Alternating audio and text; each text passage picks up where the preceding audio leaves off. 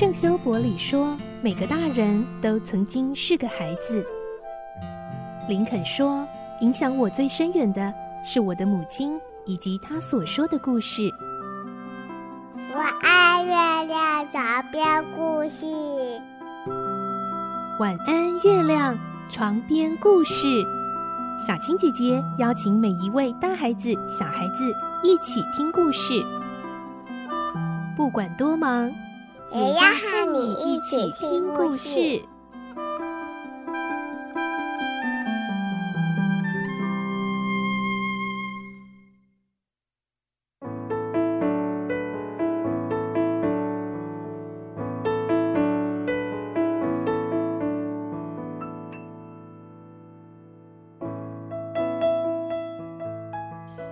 晚安，欢迎你和我们一起听故事。我是小青姐姐。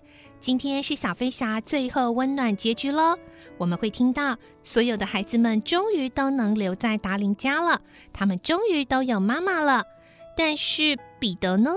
温蒂很担心，如果彼得没有一起留下来，会不会再也见不到他了呢？来听今天的故事。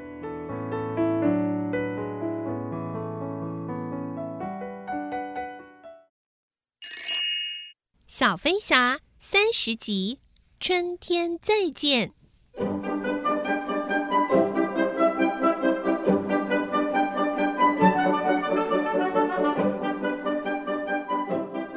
达林太太听到彼得想要说动温蒂，带他回到空空岛，马上紧张的牵着温蒂的手说：“亲爱的，我好不容易才盼到你们回来，怎么舍得再让你离开呢？”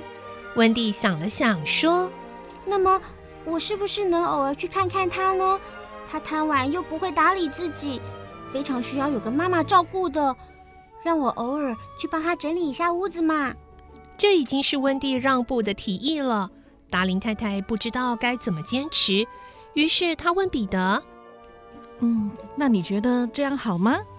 彼得耸耸肩，装的无所谓的说：“嗯，好吧，就这样子吧。”但其实彼得心里是这么想的：嗯，谁想要找个妈妈来管啊？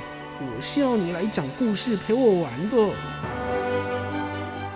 达林太太又问：明年春天再去可以吗？嗯，好啊。彼得没有时间概念，他不明白什么时候才到明年，也不明白春天是什么意思。只要温迪能偶尔回到空空岛，他就很满足了。嗯。就明年春天吧。彼得带着叮铃钟儿飞入黑夜里，温蒂朝着星空挥挥手：“再见，彼得！明年春天别忘了来带我哦。”一团闪亮的火花消失在天边。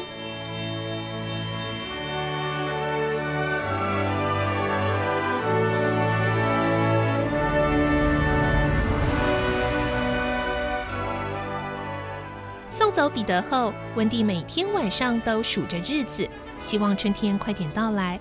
可是春天到了，彼得并没有回来。温蒂想，这孩子一定玩野了，等哪天想起来时就会来吧。有一晚，彼得果然来了，也不晓得是不是春天时节。反正温蒂正坐在窗前凝视夜空的时候，彼得就跳进房子里。他们欢天喜地地牵手飞到空空岛，打扫树顶上的屋子。过去的时光对彼得而言就像昨天一样，可是温蒂却期待已久了。这回叮铃钟儿比上回友善多了，空空岛上也多了许多小孩。温蒂照例为大家说故事、缝衣服、煮好吃的食物。几天后才尽兴地回到家里，他没有带回新的小孩，因为家里实在有点拥挤，而且彼得也需要玩伴。隔年，温蒂依照约定坐在窗前等待，可是彼得又忘了。在隔年的春天，温蒂还是很守信用地等着，彼得仍然没来。是不是我换了睡衣？彼得不认得了呢？温蒂这么想着，于是就将那件旧睡衣拿出来重新套上。哎，实在是太小了，膝盖、手肘都露出来了呢。他只好又穿回新睡衣。他没有刻意要长大啊，怎么就长大了呢？时间到底是什么样的东西？此后，彼得再也没有出现过了。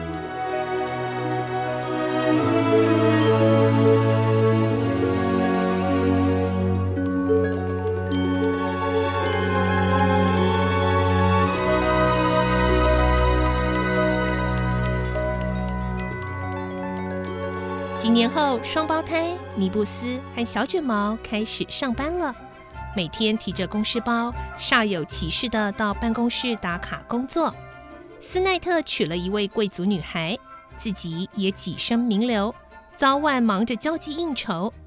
突突成了高高在上的法官，麦克是学有专精的工程师，满脸胡子的约翰成了有名的会计师，再大的数字都难不倒他。但却经常为编不出故事给儿子听而烦恼。温蒂呢？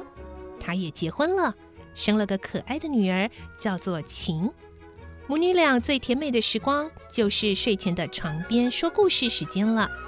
他们说灰姑娘，说空空岛，也说彼得。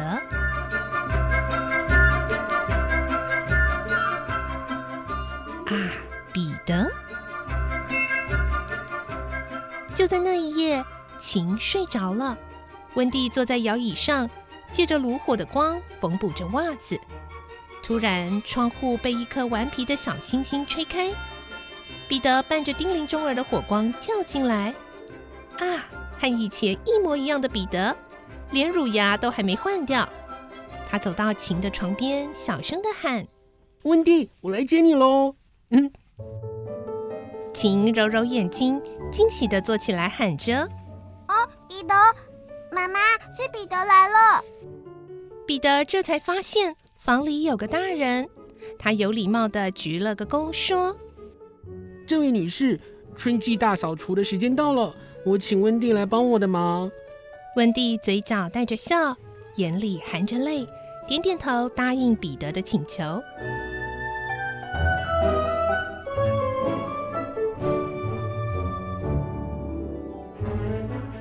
温蒂知道晴会回来的，一定会回来的。谢谢妈妈，谢谢妈妈。嗯嘛。晴在温蒂的额头上亲了个吻，彼得替琴撒了仙粉。喏，你会飞喽！我们走吧。于是晴亮闪闪的、喜悦的，随着彼得和叮铃钟儿飞进幽暗的夜空。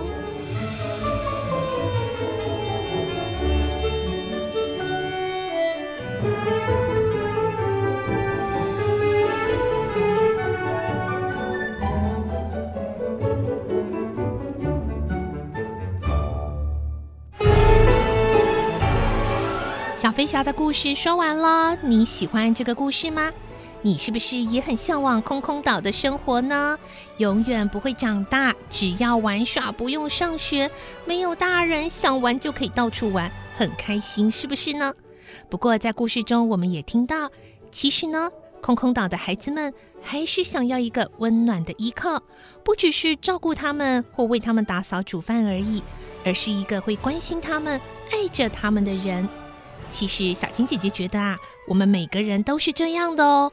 不管你现在是大人还是小孩，其实我们都喜欢自由，但也渴望被爱。这就是生命最珍贵、美好的感受哦。而这个星期接下来呢，我们会来进行绘本时间。下个礼拜开始会有新的故事来播出哦。我是小青姐姐，祝你有个好梦，晚安，拜拜。小朋友要睡觉了，晚安。